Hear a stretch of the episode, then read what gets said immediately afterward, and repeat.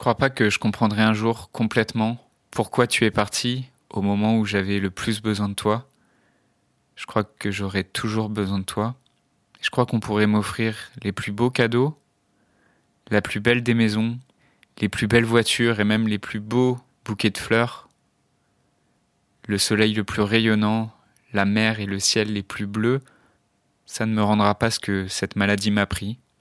un amour maternel, mon enfance et mon innocence.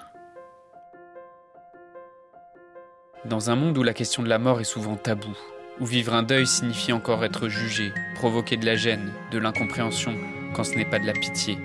la grande question est celle-ci. Comment des orphelins comme nous, qui avons vécu très tôt la mort d'un parent, qui ne voulons pas porter ce poids sur nos épaules toute notre vie, ni qu'il impacte nos relations actuelles, comment nous pouvons y donner un sens nouveau,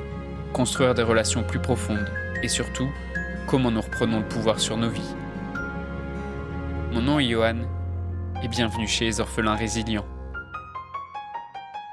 Bonjour à toi, aujourd'hui je, vais te, partager un peu plus euh, sur un exercice que je fais régulièrement avec les personnes que j'accompagne euh, qui est l'exercice d'une lettre, euh, l'exercice d'une lettre à ton papa ou à ta maman ou à tes deux parents si les deux sont décédés. Si tu as perdu ton papa ou ta maman, ou les deux, ou si tu as vécu des décès multiples, que tu as perdu même d'autres personnes, et qu'il y a des choses que tu aurais aimé lui dire, mais que tu ne lui as pas dites, ou des choses que tu lui as dites, mais que tu aurais aimé plus lui dire, si tu aurais aimé lui dire je t'aime, euh, si tu aurais aimé pouvoir lui rendre ce qu'elle t'a donné ou ce qu'elle a fait pour toi et qu'aujourd'hui tu sais pas comment faire pour gérer cette nouvelle vie sans elle ou sans lui. Il te manque cette protection paternelle ou ce soutien maternel. Si autour de toi tu donnes l'impression que tu es une personne forte, que tu fais comme si tu avançais, comme si tu continuais d'avancer, que tu essayes d'être résiliente, mais qu'à l'intérieur tu te sens vulnérable, tu sens que c'est le chaos à l'intérieur de toi, et tu te demandes si tu as le droit d'aller bien ou si juste un jour tu iras mieux, alors cet épisode de podcast est fait pour toi. T'aimerais aller de l'avant,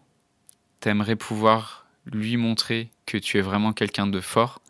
et avoir moins mal. Peut-être tu as aussi tendance à t'occuper des autres et tu sens que c'est plus possible et qu'il faudrait vraiment qu'aujourd'hui tu t'occupes de toi. T'aimerais pas rester bloqué dans le passé et ça fait un moment que tu penses à franchir le pas, que t'aimerais oser en parler, mais t'essayes de te débattre comme tu peux avec ton quotidien, avec les personnes qui t'entourent, avec ta famille, avec ton travail. Aujourd'hui, je vais te partager quelque chose qui m'a profondément aidé. Plusieurs années après le décès de ma maman, euh, ma maman est décédée quand j'avais 5 ans, et plusieurs années quand j'étais euh, un peu plus un peu plus vieux, un peu plus grand au collège, j'ai une prof de français qui à l'époque était stagiaire, donc j'étais en cinquième, et, euh, et j'ai une prof de français extrêmement bienveillante qui, euh, alors qu'elle terminait son année de stage et qu'elle allait partir vers un autre établissement, elle a décidé d'écrire une lettre à chacun des élèves de la classe. Et donc elle m'a écrit aussi une lettre personnelle et elle connaissait pas nécessairement mon histoire, mais en tout cas c'est une lettre euh, remplie de bienveillance, de souhaits aussi pour mon avenir. Et c'est une lettre qui m'a beaucoup aidé, qui m'a beaucoup encouragé et c'est une lettre qui m'a fait prendre conscience du pouvoir des mots, de la force que pouvaient apporter des mots. Et c'est une lettre que j'ai toujours gardée et qui, continue de m'inspirer et qui, moi aussi, m'a donné envie d'écrire euh, à ma maman,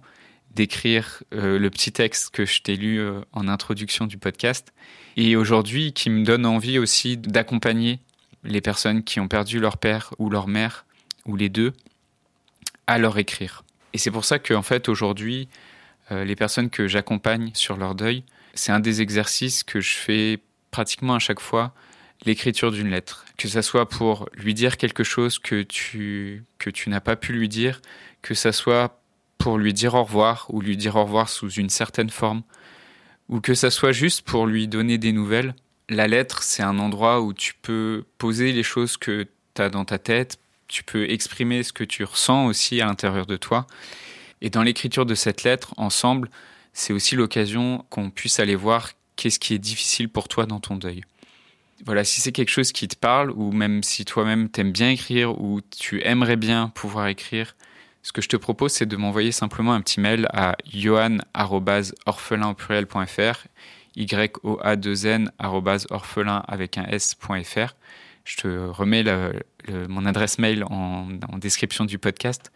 Bah, simplement, ce que tu peux m'écrire dans le mail, c'est déjà me, dire qui est-ce que tu as perdu, si c'est ton papa, si c'est ta maman, si c'est les deux, si c'est une autre personne, et qu'est-ce que tu aurais aimé lui dire? Et ça me toucherait sincèrement de,